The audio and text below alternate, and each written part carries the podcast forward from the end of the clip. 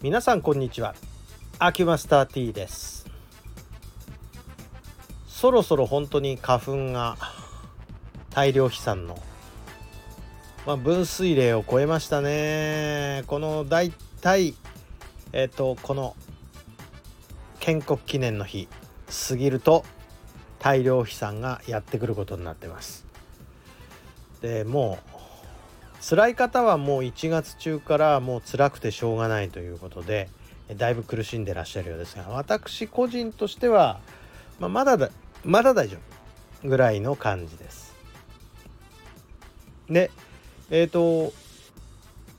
この花粉ブロックするためにワセリンを塗ればいいという話をちょっと挙げたことがあるんですけれどもワセリンの塗り具合どの辺にどういう感じで塗るのっていうのがちょっとわからないかもしれないので私はこうやってますということなんで、えー、ちょっと参考にされたらどうかと思います。でまずねこれ指では塗れません奥まで。あの指でやると入り口しか塗れないんですね。まあねちょっとねあの鼻くそ取ってるみたいな 感じになって人にはちょっと見せられないんですけど 指でやってるとね。で小指で入れたってちょっと限界があります。どうするかというと綿棒にまあワセリン白色ワセリンをぬりぬりしましてこれを鼻の奥の方まで突っ込んでかなり奥の方までしっかり、えー、一周塗布すると。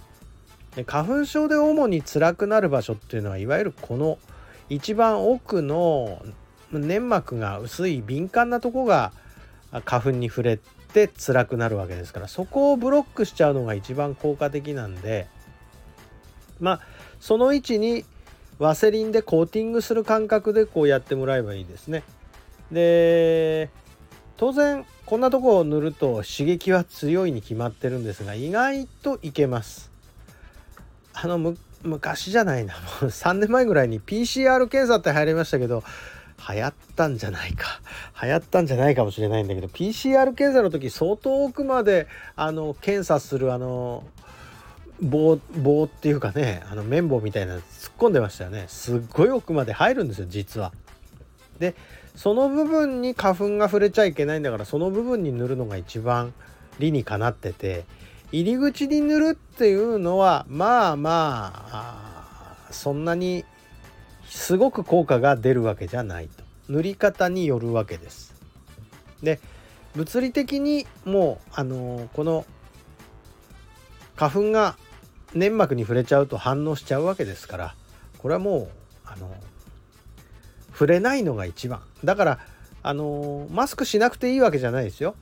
あの塗った上でマスクをすれば吸い込む量が減るから症状が軽減されるってわけです。でもう一個多分これはちょっと私の試験なんですけれどもえっとその部分にこう綿棒で刺激が加わることでその部分の粘膜が多少刺激に強くなっていわゆる脱感作療法って分かりますか？ちょっとした刺激では感じなくするような体皮膚を作るっていうことでよく幼児なんか幼児っていうかねちっちゃい子に寒風摩擦させますよね。えー、っと皮膚をタオルでこうこするっていうやつ。あれ何やってんのかっていうとあれこそが昔からやってる脱感作療法でありましてちょっとした皮膚の刺激では反応しない体を作るつまりこれは体を鈍くするトレーニングをやってると。いやトレーニングトレーニングっていうのが大体苦痛に耐えるということがトレーニングなんですよね。だから鈍い体を作るために脱感作療法をするわけなんですからえっとそれはある程度理にかなってるんだけどまあ言ってみれば敏感なセンサーをそんなに痛めつけてセンサーを殺すことは本当に健康なのかとかいろいろ論議はあることはあるんです寒風摩擦だってあんな簡単なことなんですけど。でまあ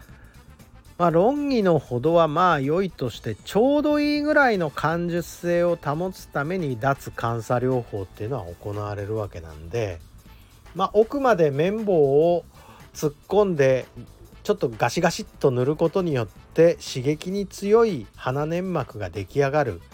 可能性があるこれ可能性ですので、えー、すごいエビデンスがあるわけじゃないです。で私の実感だけの問題です。ということでワセリンも塗り方があるぜっていう話を今日はさせていただきました。ありがとうございました。